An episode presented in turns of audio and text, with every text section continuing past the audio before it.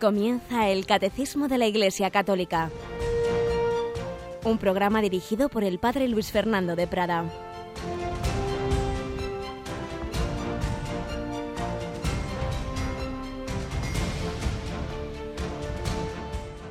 Alabados sean Jesús y María. Muy buenos días, querida familia de Radio María. Comenzamos un día más, un día de octubre, un 21 de octubre, último tercio de este mes del Rosario.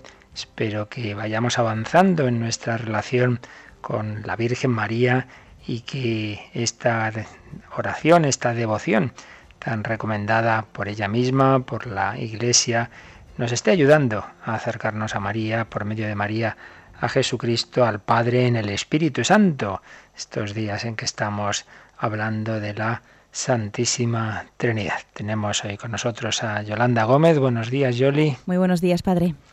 Un día también en que recordamos que anteayer eh, retransmitíamos la beatificación de otro papa del, del siglo XX, el Papa Pablo VI. Y realmente, como comentaba nuestro, nuestro, uno de nuestros dos corresponsales en Roma, el, el padre Mario, pues tenemos ya casi, vamos, un montón de papas del, del siglo XX e incluso inicio del XXI ya canonizados, algo realmente extraordinario, ¿verdad? La verdad es que sí, da gusto también. Y este papa es verdad que no tenía ni esa popularidad eh, de que tuvo Juan XXIII, ni, ni, ese carisma absolutamente extraordinario de Juan Pablo II, pero claro, una cosa son esas cualidades, digamos, humanas, naturales, y otra cosa es la santidad un hombre de fe, de esperanza, de amor, un hombre que sufrió mucho, que le tocó, como dijo el Papa Francisco, conducir el timón de la Iglesia en época, una época muy difícil, muchas veces quedándose solo. Por eso hoy nuestro primer comentario vamos a recoger, vamos a recoger eh, su testamento, su testamento, el testamento de Pablo VI, que realmente es una preciosidad. Pero la verdad es que todo su magisterio es extraordinario en aquellos 15 años, desde 1963 hasta 1978, en que fue el Papa, tuvo un magisterio realmente extraordinario. Aquí en este programa pues hemos citado varias veces y leído partes del Catecismo del Pueblo de Dios, esa explicación, adaptación o aplicación a los tiempos modernos del, del credo de siempre, el credo del pueblo de Dios del año 68. Tuvo la exhortación Mysterium Fidei, para aquellos que dudaban de la presencia real de Cristo en la Eucaristía, pues ahí insistía en ese punto, la Sacerdotalis Celibatus, en que habló de la de la, de la conveniencia del, del celibato, eh, que no siendo evidentemente algo de fe, pero algo, sin embargo, muy importante en, en, la Iglesia, eh, la famosísima encíclica Humane Vitae, cuando en aquel momento se empezaba a difundir tanto la píldora anticonceptiva, el Papa Pablo VI afirmó cómo el matrimonio deben darse eh, unidos los dos aspectos del significado unitivo, procreativo, en fin, realmente un magisterio extraordinario que vale la pena que siempre volvamos a él, como esa exhortación Evangelii Gaudium, eh, perdón, Evangelii Nunciandi, que el Papa Francisco el otro día recomendaba. Pues como digo, hoy vamos a, a recordar algo, las palabras principales del testamento de este Papa al que siempre también debemos venerar y de cuya doctrina debemos aprender y en esa confianza pues de que el Señor es quien lleva la iglesia. Nosotros vamos caminando y vamos aprendiendo, vamos aprendiendo esa doctrina de la iglesia que tenemos hoy día en el catecismo.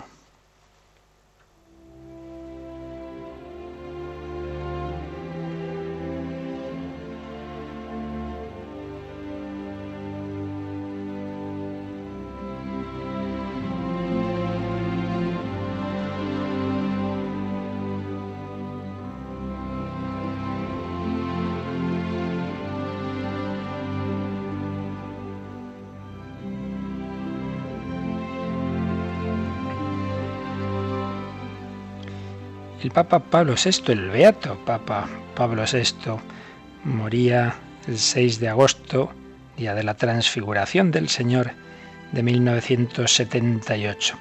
Y ya bastantes años antes había escrito algunas notas para mi testamento, realmente preciosas y que nos pueden servir hoy de meditación. Testamento que comenzaba, In nomine Patris et Filii et Spiritus Sancti. Amén. Cristiano comienza, debe comenzar todo en el nombre de la Santísima Trinidad, en el nombre del Padre y del Hijo y del Espíritu Santo.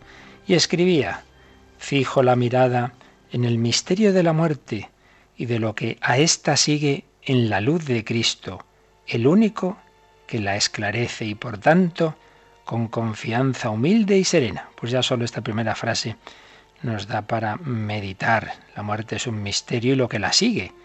Pero el único que esclarece ese misterio es Cristo, es su luz y por ello debemos mirarla con confianza humilde y serena. Percibo la verdad que para mí se ha proyectado siempre desde este misterio sobre la vida presente y bendigo al vencedor de la muerte por haber disipado sus tinieblas y descubierto su luz.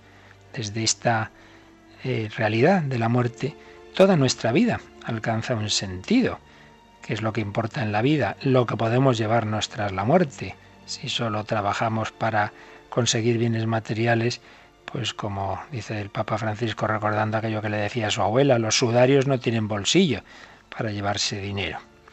Y seguía escribiendo Pablo VI. Por ello, ante la muerte, y la separación total y definitiva de la vida presente, siento el, el, deber de celebrar el don, la fortuna, la belleza, el destino de esta misma existencia fugaz. Señor, te doy gracias porque me has llamado a la vida y más aún todavía porque haciéndome cristiano me has regenerado y destinado a la plenitud de la vida. Fijaos, ante la muerte, hay autores contemporáneos modernos que, claro, sin fe ante la muerte han tomado una actitud negativa, pesimista sobre la vida. El hombre es un ser para la muerte, la, existencia humana no tiene sentido, el hombre es una pasión inútil, todas esas actitudes tan negativas, sobre todo del existencialismo, pero en general del hombre sin fe que ante la muerte se desespera. Y en cambio Pablo VI, ante la muerte, su reacción era celebrar la vida, celebrar el don, la belleza, el destino de esta vida y dar gracias porque me has llamado a la vida y más aún porque me has hecho cristiano. Pues también nosotros hoy, en este momento y como todo día que comienza, Debemos celebrar la vida. Señor, gracias por este día. Gracias porque me has dado la vida. Gracias porque me has dado también la vida sobrenatural, la gracia en el bautismo, en los demás sacramentos, porque me das la fe. Y seguía diciendo Pablo VI, asimismo siento el deber de dar gracias y bendecir a quien fue para mí transmisor de los dones de la vida que me has concedido tú, Señor, los que me han traído a la vida. Sean benditos mis padres, tan dignos, los que me han educado, amado, hecho bien, ayudado, rodeado de buenos ejemplos, de cuidados, afectos, confianza, bondad, cortesía, amistad, fidelidad, respeto. Contemplo lleno de agradecimiento las relaciones naturales y espirituales que han dado origen, ayuda, consuelo y significado a mi humilde existencia. Si damos gracias a Dios por el don de la vida, debemos darlo a, aquellos que han sido sus mediadores, en primer lugar, claro, nuestros padres, decía el Papa, mis sean benditos mis padres tan dignos, nuestros padres demás familiares y todas las personas de que Dios se ha servido para configurar nuestra vida. Cuántos dones, cuántas cosas hermosas y elevadas, cuánta esperanza he recibido yo en este mundo. Muchas veces nos fijamos solo en lo negativo. Tenemos que dar gracias a Dios por tantos dones que nos ha dado, por tantos dones que nos da, que muchas veces no nos fijamos en ello, empezando, como hacía el Papa, por el don de la vida, el don de la fe, el don de la familia. Y seguía diciendo, ahora que la jornada llega al crepúsculo y todo termina y se desvanece esta estupenda y dramática escena temporal y terrena, ¿cómo agradecerte, Señor, después del don de la vida natural, el don muy superior de la fe y de la gracia, en el que únicamente se refugia al final mi ser? ¿Qué nos queda al final? La fe, la gracia. ¿Cómo celebrar dignamente tu bondad, Señor? Porque apenas entrado en este mundo fui insertado en el mundo inefable de la Iglesia Católica por el bautismo. Deberíamos celebrar el aniversario de ese día de nuestro bautismo. y cómo por haber sido llamado e iniciado en el sacerdocio de Cristo, grandón para los que hemos recibido esa vocación, y cómo por haber tenido el gozo y la misión de servir a las almas, a los hermanos, a los jóvenes, a los pobres, al pueblo de Dios, y haber tenido el honor inmerecido de ser ministro de la Santa Iglesia, en Roma sobre todo, al lado del Papa, después en Milán como arzobispo, en la cátedra demasiado alta para mí de los santos Ambrosio y Carlos, y finalmente en esta de San Pedro, suprema y tremenda y santísima, in eternum domini, misericordias cantavo, cantaré eternamente las misericordias del Señor. Seguiremos mañana leyendo este testamento de Pablo VI, pero no alargarnos hoy más, pero quedémonos en el inicio de este día con esta actitud tan, tan importante para la vida cristiana dar gracias, dar gracias por los dones de Dios, dar gracias ante todo por ese don primero, en el que se reciben los demás, el don de la vida, dar gracias por la vida sobrenatural también, por la fe y por todo lo que Dios nos ha dado y sus mediaciones, que siempre tienen límites. Nadie es perfecto, ni nuestros padres, ni nuestros profesores, pero a través de todos ellos Dios ha ido llenándonos de sus dones no, tengamos una actitud negativa, demos gracias a Dios por todo lo que nos ha dado y comencemos así el día cantando las misericordias del Señor.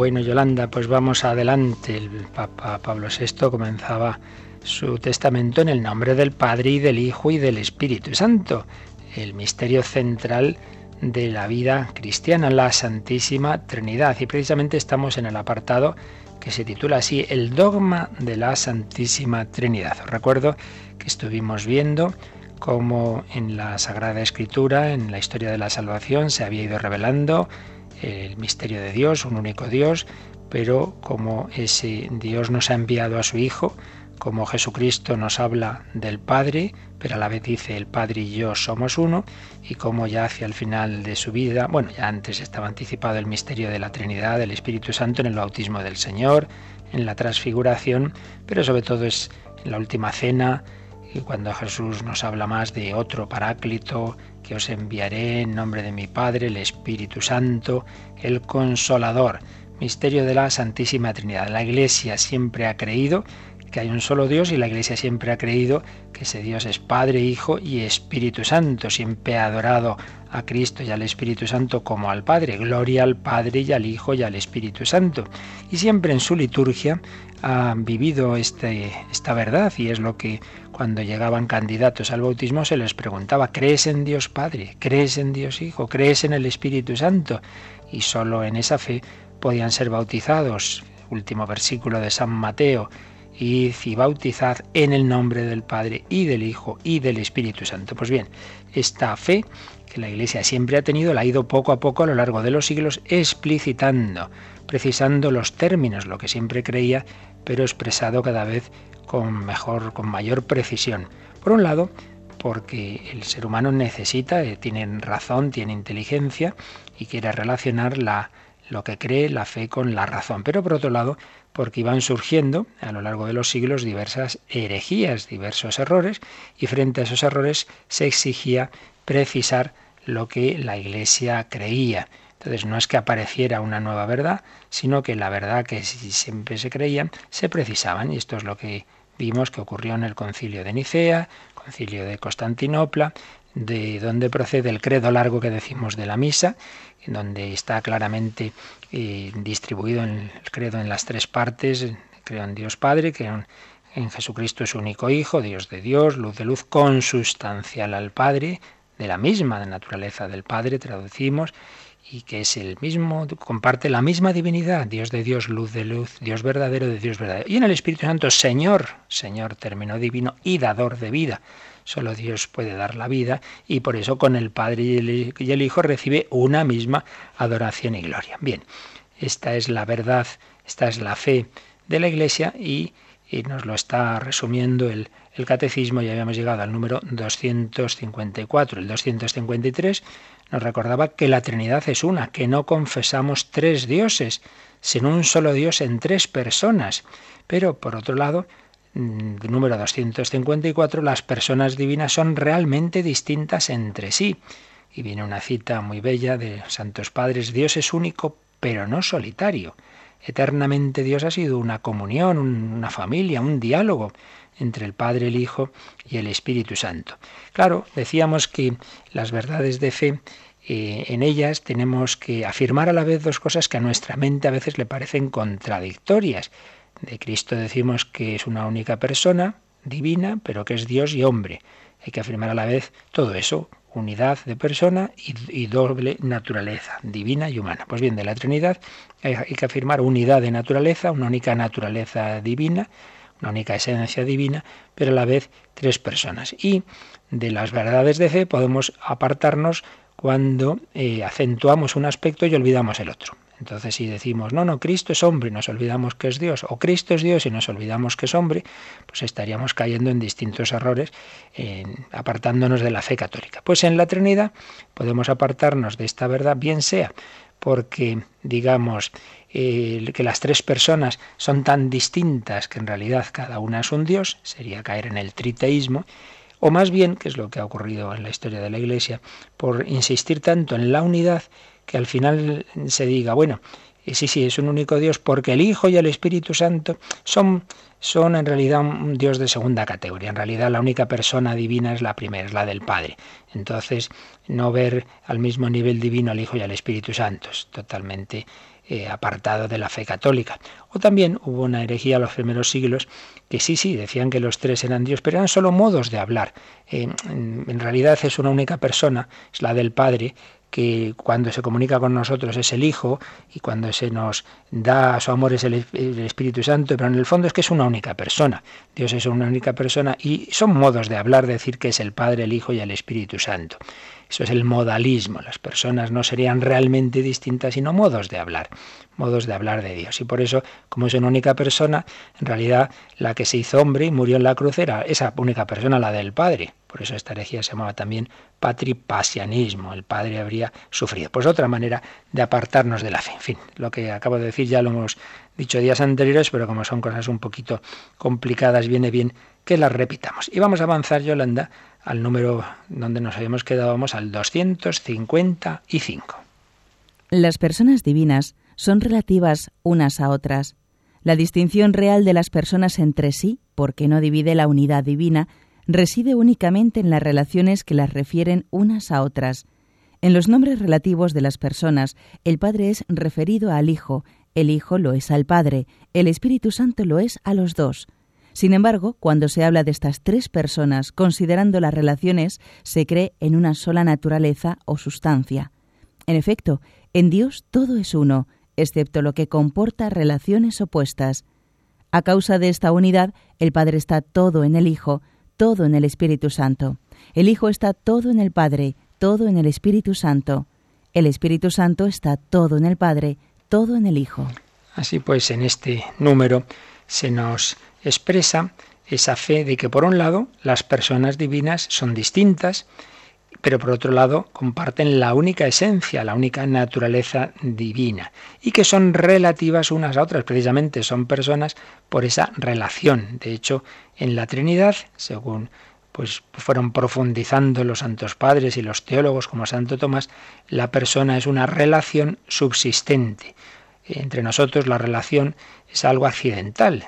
Yo soy sobrino de mi tío, bueno, pues muy bien, pero eso no me constituye como persona. En cambio, en la Santísima Trinidad, precisamente la persona se constituye por la relación. El Padre es Padre porque engendra al Hijo. El Hijo es Hijo porque es engendrado por el Padre. El Espíritu Santo es quien es porque procede del Padre y del Hijo son relaciones subsistentes, relaciones eh, que en sí misma tienen una consistencia, que que es sustancial, que no es accidental. La distinción de la persona, de las personas, entre sí no divide la unidad divina. No es que el Padre tiene un tercio de la divinidad, el Hijo otro tercio y el Espíritu Santo otro tercio. No, no, no. Las tres personas son el único Dios, comparten la única divinidad. Como hemos dicho muchas veces, pero hay que repetirlo una y otra vez, no es que primero fuera el Padre y luego al cabo del tiempo nace el Hijo. Eso es entre nosotros, entre los seres creados, eh, eh, hay temporalidad, pero en Dios todo es eterno. El Padre es Padre porque eternamente tiene el Hijo. El Padre eternamente está engendrando al Hijo y eternamente el Padre y el Hijo están inspirando al Espíritu Santo. En Dios todo es uno, excepto lo que comporta relaciones opuestas. ¿Tienen la misma voluntad, la misma inteligencia, la misma conciencia, la misma libertad? Sí, las tres personas divinas eh, son una en estos aspectos. ¿Qué es lo, lo, único que es distinto? Pues esa relación de que el Hijo es engendrado por el Padre, el Padre es principio sin principio, no nace de nadie, no procede de nadie, y el Espíritu Santo procede del Padre por el Hijo. Dado que son uno, se nos ha dicho al final de este número, el Padre está todo en el Hijo. Esto aparece mucho en el Evangelio de, San Juan. Yo estoy en el Padre, el Padre está en mí. El Padre está todo en el Hijo y todo en el Espíritu Santo. El Hijo está todo en el Padre y todo en el Espíritu Santo. Y el Espíritu Santo está todo en el Padre y todo en el Hijo. Son uno, tienen la única esencia, la misma naturaleza. Eso tiene una aplicación a nuestra vida. Y es que Jesús lo dijo, que seáis uno como el Padre y yo somos uno. Estamos llamados los cristianos a unirnos. El Espíritu Santo quiere unirnos, incorporarnos a Cristo, ser hijos en el Hijo y así entrar en la familia de la Santísima Trinidad. Por Cristo, con Él y en Él, a ti, Dios Padre Omnipotente, en la unidad del Espíritu Santo. El Espíritu Santo quiere hacernos uno. Pero claro, es distinta la unidad que se da en la Trinidad, que es unidad de esencia, unidad de naturaleza eterna, es distinta a la unidad que el Espíritu Santo quiere hacer en nosotros al darnos la gracia y a unirnos por el amor. Distinta, pero ciertamente estamos llamados a unirnos en esa gran familia de la Iglesia que nos introduce en la familia de la Santísima Trinidad. Por eso fijaos que en la Santa Misa hay dos epíclesis. ¿Qué es la epíclesis? La invocación del Espíritu Santo. Primero se le invoca sobre el pan y el vino, para que lo transformen, el pan y el vino, en el cuerpo y la sangre de Cristo. Pero una vez que se ha realizado la consagración, invocamos al Espíritu Santo que descienda también sobre la asamblea, sobre los que estamos participando en la misa, para que formen en Cristo un solo cuerpo, para que nos unamos todos, para que nos dejemos unir en la misma fe, en el mismo amor, en, y así entremos en, en, la Trinidad. Y eso nos va a llevar a comulgar al mismo Jesucristo. Vamos a recibir la comunión y vamos a ser unos en Cristo. Realmente el plan de Dios es maravilloso. Esa unidad que las tres divinas personas tienen desde toda la eternidad nos la quiere dar a, a, nosotros, pobres criaturas, a compartir, que entremos en esa familia. El Espíritu Santo nos quiere hacer hermanos de Jesucristo, hijos en el Hijo, meternos ahí en el corazón del Hijo, meternos, digamos, en ese ascensor que nos lleva al Padre. Nadie va al Padre sino por mí. Yo soy el camino, la verdad y la vida. Y así en Cristo podemos decir Abba, papá, como decía Jesús a su Padre eterno. Podemos decir papá, papaito, Padre nuestro, porque ya no lo decimos simplemente desde nuestra naturaleza, de seres creados, sino porque hemos sido hechos por la gracia hijos de Dios, hijos en el Hijo. El Espíritu clama en nosotros, Abba Padre, dice San Pablo. Realmente un plan maravilloso para entrar en la Santísima Trinidad. Por eso, número 256. Esta fe la Iglesia siempre la ha propuesto a todos sus catecúmenos y eso es lo que se nos dice en este número de cómo lo hacía la iglesia primitiva y concretamente en Constantinopla San Gregorio Nacianceno. Leemos este número, Yolanda, 256. A los catecúmenos de Constantinopla, San Gregorio Nacianceno, llamado también el teólogo, confía este resumen de la fe trinitaria. Ante todo, guardadme este buen depósito, por el cual vivo y combato, con el cual quiero morir, que me hace soportar todos los males y despreciar todos los placeres, quiero decir, la profesión de fe en el Padre y el Hijo y el Espíritu Santo. Os la confío hoy, por ella os introduciré dentro de poco en el agua y os sacaré de ella. Os la doy como compañera y patrona de toda vuestra vida. Os doy una sola divinidad y poder, que existe una en los tres y contienen los tres de una manera distinta. Divinidad sin distinción de sustancia o de naturaleza, sin grado superior que eleve o grado inferior que abaje. Es la infinita connaturalidad de tres infinitos. Cada uno, considerado en sí mismo, es Dios todo entero, Dios los tres considerados en conjunto.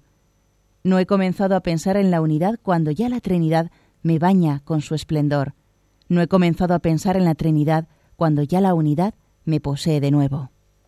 Un texto precioso de San Gregorio Nacianceno, el teólogo. Como veis, pues mucho más allá de lucubraciones teológicas, pues aquí se está hablando de la vida, la vida de los catecúmenos, la vida que se ofrece al que entra en la vida cristiana, al que entra en la iglesia. Y por eso es desde el primer momento, es que somos bautizados, es decir, mm, digamos, consagrados, sumergidos en el nombre del Padre y del Hijo y del Espíritu Santo.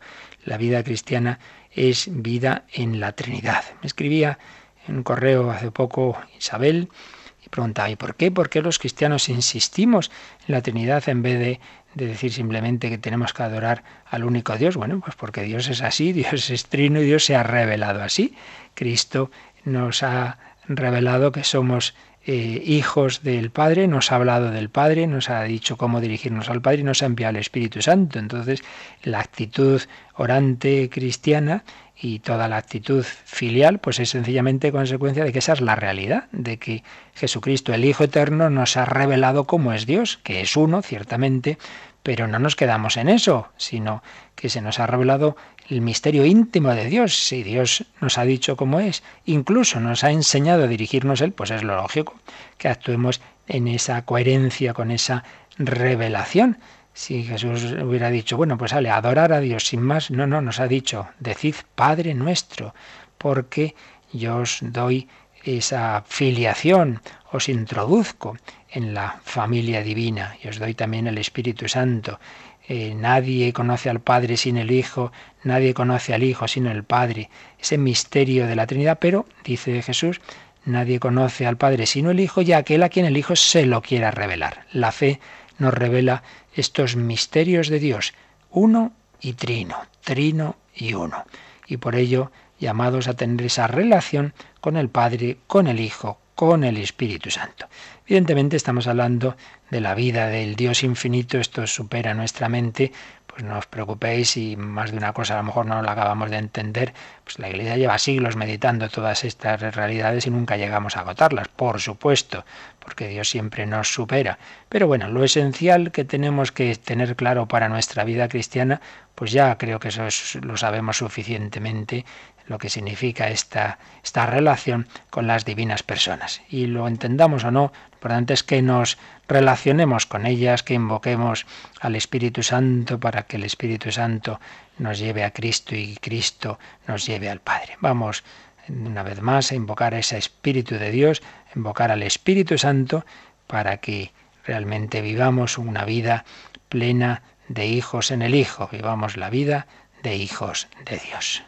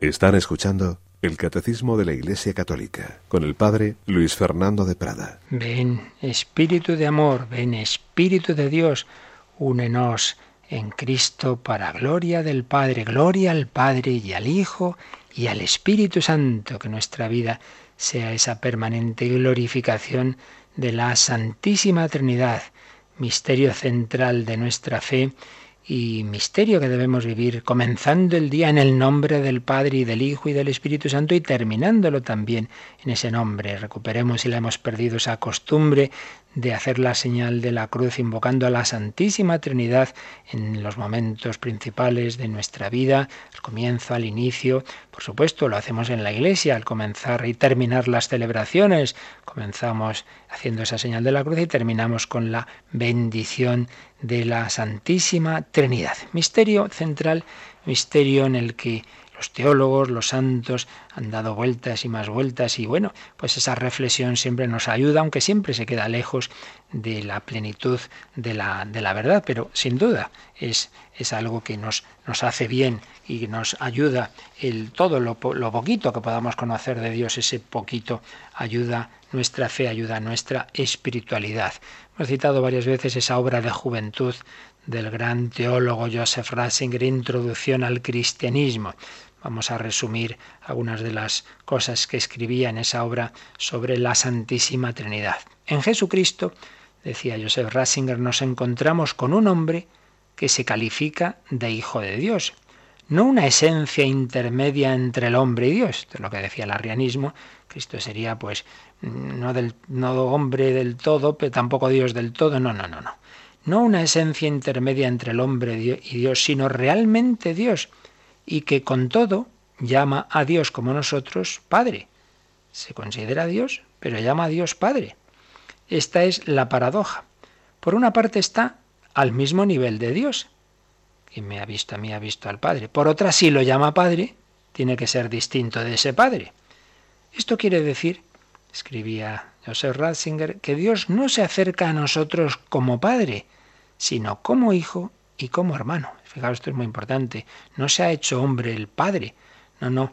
El que se ha hecho hombre es el Hijo, que entonces nos va a enseñar cómo dirigirnos al Padre. Es muy coherente que sea el Hijo el que se ha hecho hombre y no el Padre. Porque claro, la misión del Hijo precisamente es enseñarnos a dirigirnos al Padre como Él eternamente se dirige al Padre, del que procede. Nosotros procedemos por creación, Él por generación eterna. Entonces el Hijo nos va a enseñar a ser hijos. Dios se acerca a nosotros no como Padre, sino como hijo y como hermano. Se nos manifiesta así la duplicidad de Dios, primero duplicidad, luego Trinidad. Dios como yo y como tú. Pero sigue una tercera experiencia, la del Espíritu, la de la presencia de Dios en nuestro ser íntimo.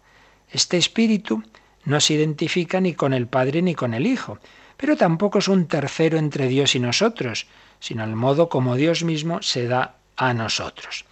Así pues, esta revelación de Dios nos ha ido eh, introduciendo en ese misterio de la vida filial, de movidos para el Espíritu Santo, eh, aprendemos de Jesucristo a ser hijos de Dios. Es el misterio central de la fe y de la vida cristiana. Hemos visto desde el principio de la explicación del catecismo, el número 234, hemos visto que Dios es uno, pero no solitario, que nos ha revelado su vida íntima de amor interpersonal. El Padre es principio sin principio, ingénito, no nacido, fuente y origen de toda la divinidad. El, el, Hijo procede eternamente del Padre y el Espíritu procede del Padre y del Hijo. Estos son los puntos centrales, las verdades centrales de, de, la fe. Pero como digo, luego la teología pues, ha ido eh, reflexionando sobre ello. Vamos a, a leer eh, resumida también la síntesis de este teólogo que también varias veces hemos usado, el padre Eduardo Vadillo, la síntesis que nos hace en, alguna de sus obras, pues de, lo que la teología ha llegado a, a profundizar en esta, en esta verdad de, de la Santísima Trinidad. Y concretamente hay un aspecto que no hemos dicho hasta ahora, un poquito lo hemos eh, anticipado, pero no lo hemos llegado a explicar, que es la analogía, la analogía psicológica que ya desde muy pronto, y sobre todo desde San Agustín, se ha empleado para acercarnos un poco, para entender de alguna manera este misterio de la Trinidad. ¿Qué quiere decir esto de la analogía psicológica? Pues fijarnos en lo que ocurre en nuestra alma, en nuestra psicología, y darnos cuenta de que si nuestro pequeño espíritu en nuestra alma ocurren las operaciones de entendimiento y de voluntad, pues es coherente pensar eso es lo que ocurre también en el espíritu absoluto, en el espíritu infinito, que es Dios mismo. Me explico. Eh, pensemos cada uno de nosotros pues aquí estoy yo, eh, menganito, tengo conciencia de mi yo y en mi memoria tengo esa identidad, el recuerdo de que soy la misma persona desde que tengo conciencia de mí. Bien, soy yo. Primero, un servidor. Segundo, yo genero una idea de mí mismo. Yo engendro, yo concibo, yo tengo una idea de mí, una determinada idea de mí soy yo mismo pensando, pero podemos distinguir mi yo y mi pensamiento, mi pensamiento de mí, la idea que yo tengo de mí. Y, en tercer lugar, yo puedo amar esa idea, se autoestima, yo tengo y estima a, a, mi, a, a la propia idea que tengo de mí mismo o no. Vamos a suponer que sí. Entonces podemos distinguir uno, yo, el que piensa. Segundo, mi pensamiento, la idea que tengo de mí. Y tercero, el amor que tengo a la idea de mí. Bueno, pues esto que podemos verlo en, cada uno de nosotros, distinguirme a mí de mi, lo que yo concibo de mí y del amor que tengo a la idea de mí, pues pongámoslo en el Espíritu Infinito. Y está el, el, Padre, el yo eterno del Padre, que eternamente está engendrando una idea de sí, una idea que es igual a Él, que es eterno e infinito como Él, que es un reflejo total de Él.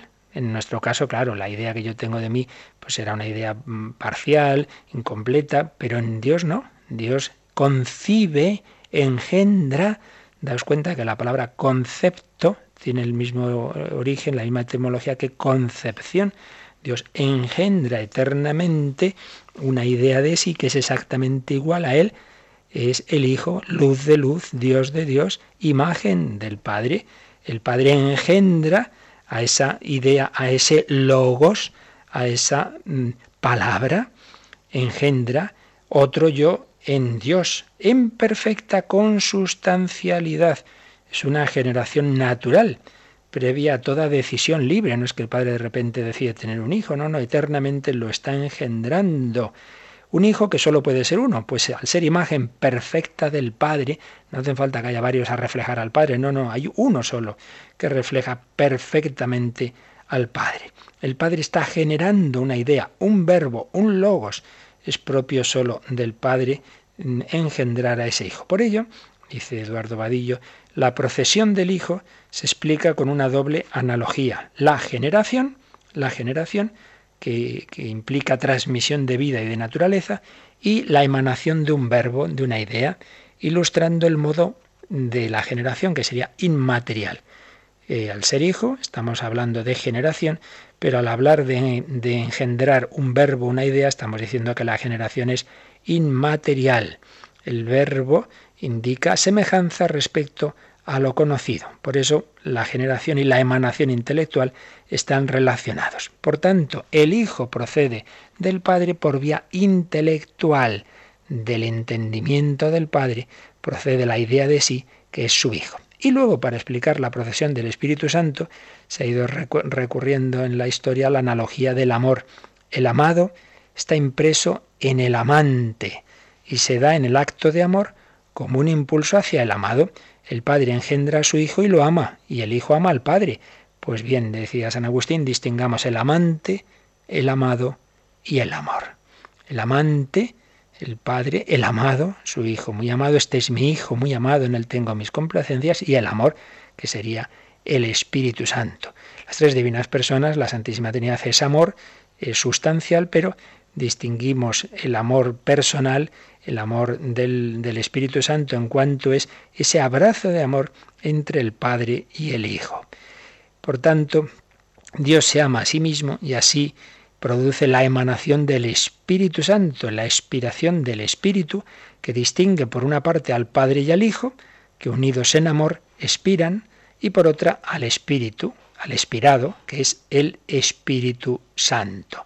Pues esto también es eterno, eternamente está procediendo del Padre y el Hijo el Espíritu Santo. Es un poco esa analogía que nos puede ayudar a acercarnos a este misterio.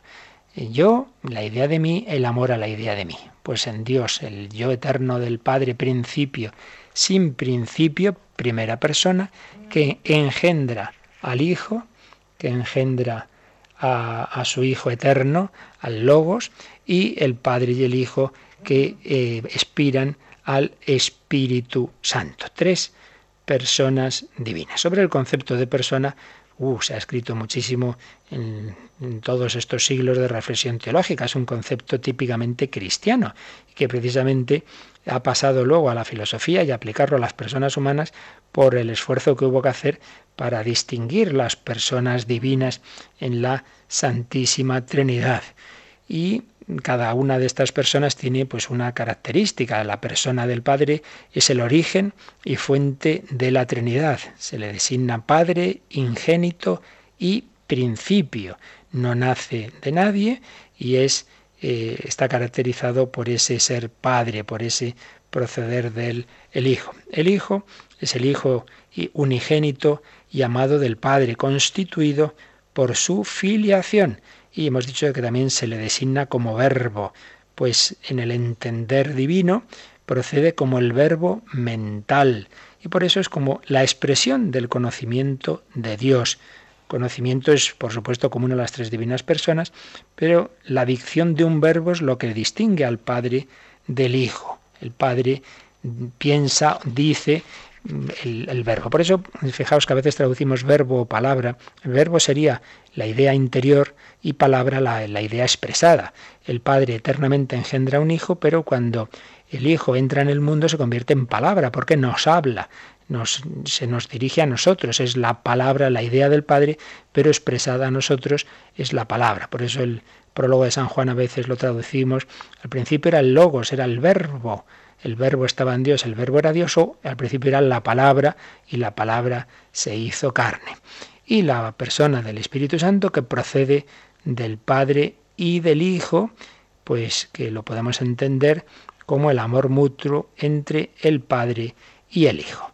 Es el amor personificado, dirá San Pablo, el amor de Dios se ha derramado en nuestros corazones por el Espíritu Santo que se nos ha dado. Bueno, y ya nos quedaría lo dejamos para mañana, el último apartado sobre el, sobre el misterio de la Santísima Trinidad, que es el actuar de Dios en el mundo y las misiones divinas. Más fácil que esta parte que es complicadilla y que por supuesto no hemos hecho más que resumir un poquito, porque esto a fondo nos llevaría muchísimo tiempo y muchísimo esfuerzo, que no es el propio de este programa de catequesis, sino de un curso de teología, ¿verdad?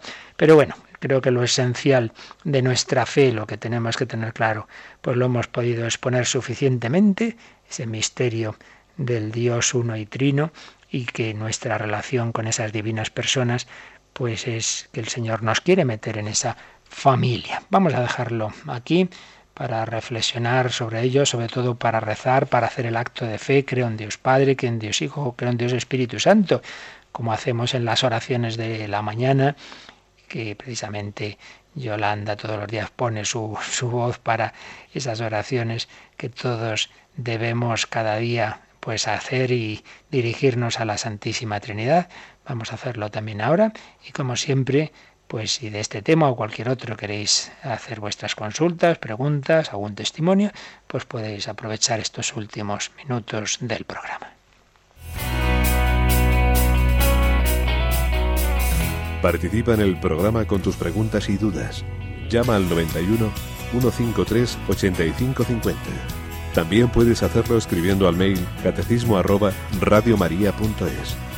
Catecismo arroba radiomaria.es.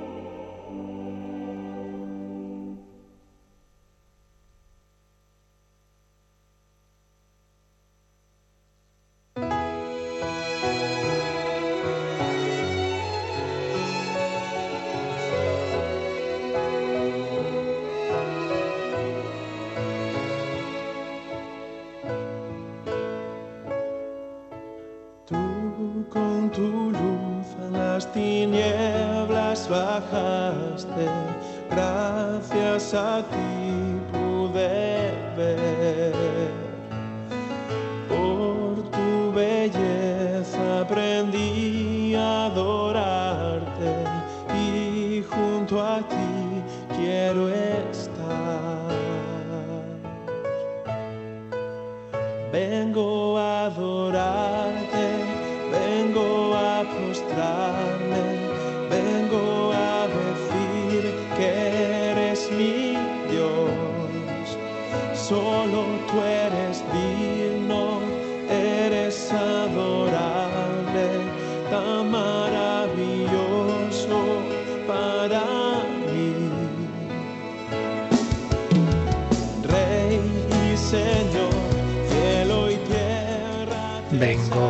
adorarte, aunque no entendamos, adoremos al Dios más grande, infinitamente mayor que nosotros mismos. Glorifiquémosle en espíritu y verdad. ¿Tenemos alguna llamada, Yolanda? Así es, padre. Nos ha llamado María de Castellón y dice que, claro, solemos decir en el nombre del Padre y del Hijo y del Espíritu Santo. También se dice que es el Hijo del Padre y de María, pero ¿cómo se puede decir que es Hijo del Hombre? Bien, el caso de Hijo del Hombre tiene, es un, término específico eh, bíblico del Antiguo Testamento con unas peculiaridades eh, que ya veremos a fondo cuando veamos la cristología, pero en cualquier caso no tiene que extrañar no tiene que extrañarnos ese término porque claro, Jesús es hijo de la humanidad a través de María, aunque no tenga padre biológico, eso no quita que sea que sea hombre, que sea parte de nuestra raza humana, es hijo del hombre, claro que sí, porque ha recibido la naturaleza humana a través de, de, de, María, hijo del hombre y hijo de Dios. Lo que pasa es que, aparte de esto, como digo, hijo del hombre es un término que aparece en el capítulo 7 del profeta Daniel como un personaje que venía del cielo, entre las nubes del cielo, y era un, uno de los anticipos de lo que iba a ser el Mesías, un Mesías trascendente, un Mesías que no era, que ya se anticipaba y se intuía que no iba a ser un mero hombre, sino que venía del cielo. Entonces Jesús usa esa expresión para hablar de sí mismo, porque por un lado habla de su verdadera humanidad, pero por otro lado, como digo, está hablando de que es, tiene una categoría eh, celestial que viene del cielo. Entonces es un término que por un lado nos hablaba de la humanidad, pero por otro lado daba a entender ya la divinidad también. Ya lo veremos, ya digo, con calma cuando veamos el, el apartado del credo que nos habla directamente de Jesucristo. ¿Qué más nos preguntan? Y Santos de Colmenar Viejo pregunta, cuando Jesús estaba agonizando y exclamó, Dios, Dios, ¿por qué me has abandonado? ¿Por qué Jesús expresó así, si sabemos que el Padre no lo había dejado? Bien, es un, desde luego esa expresión es un, un gran misterio que, que, esa misma pregunta que se hace santos se la han hecho muchos santos y teólogos en, en, la historia, pero hay que tener en cuenta, en primer lugar, es el inicio de un salmo. ¿eh? No nos olvidemos, Jesús como buen israelita se sabía todos los salmos, los rezaba, entonces ahí Jesús está rezando un salmo que empieza así, Dios mío, Dios mío, ¿por qué me has abandonado? Aunque dice en algún gran biblista que en la traducción que aparece en el, en el Evangelio se cambia el por qué por para qué, que parece que es lo mismo, pero no es lo mismo. ¿Por qué es así como un poquito más eh, de, angustia, digamos, eh, mientras que el para qué es cuál es el fin, cuál es el fin de este abandono, este sentirme así, para qué fines, ¿verdad? En cualquier caso, Jesús reza ese salmo que termina en un aspecto positivo. Claro, el salmo empieza así, pero termina diciendo yo te alabaré, te daré gracias en la asamblea, etcétera. Acaba en un tono de esperanza. Jesús reza ese salmo, pero la pregunta al final es, bueno, pero ¿cómo puede decir que se siente que está abandonado? Bien, pues, pues igual que en Gesemaní. También en Gesemaní nos dice el Evangelio que Jesús sintió terror y angustia.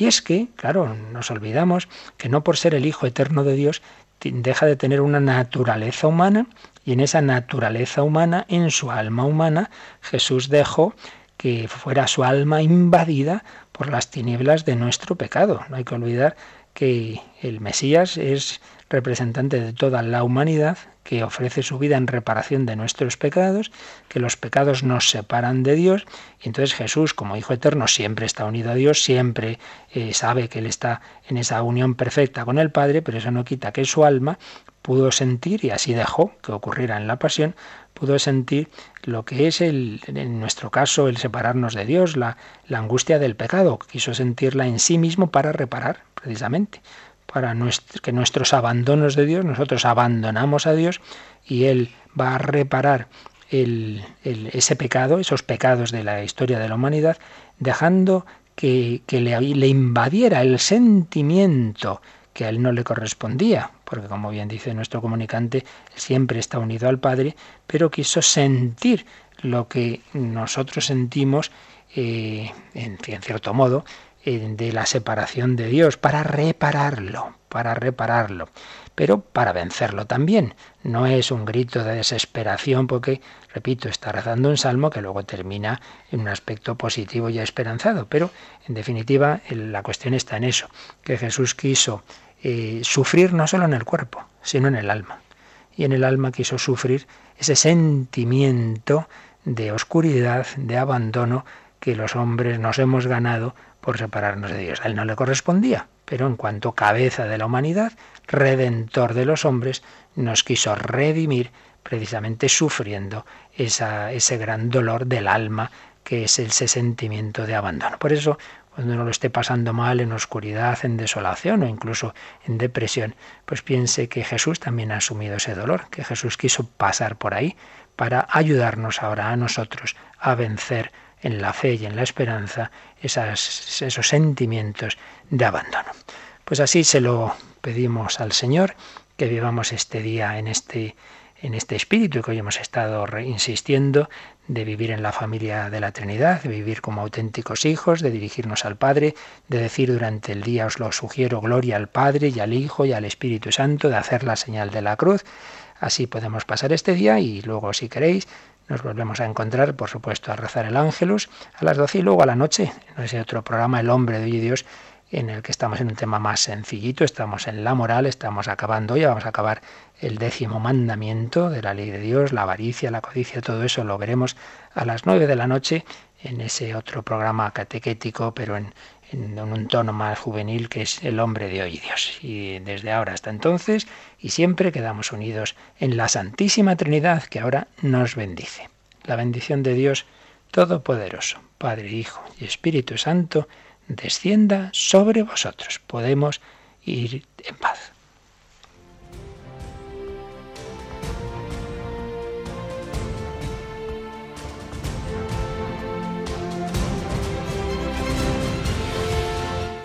Han escuchado en Radio María el Catecismo de la Iglesia Católica,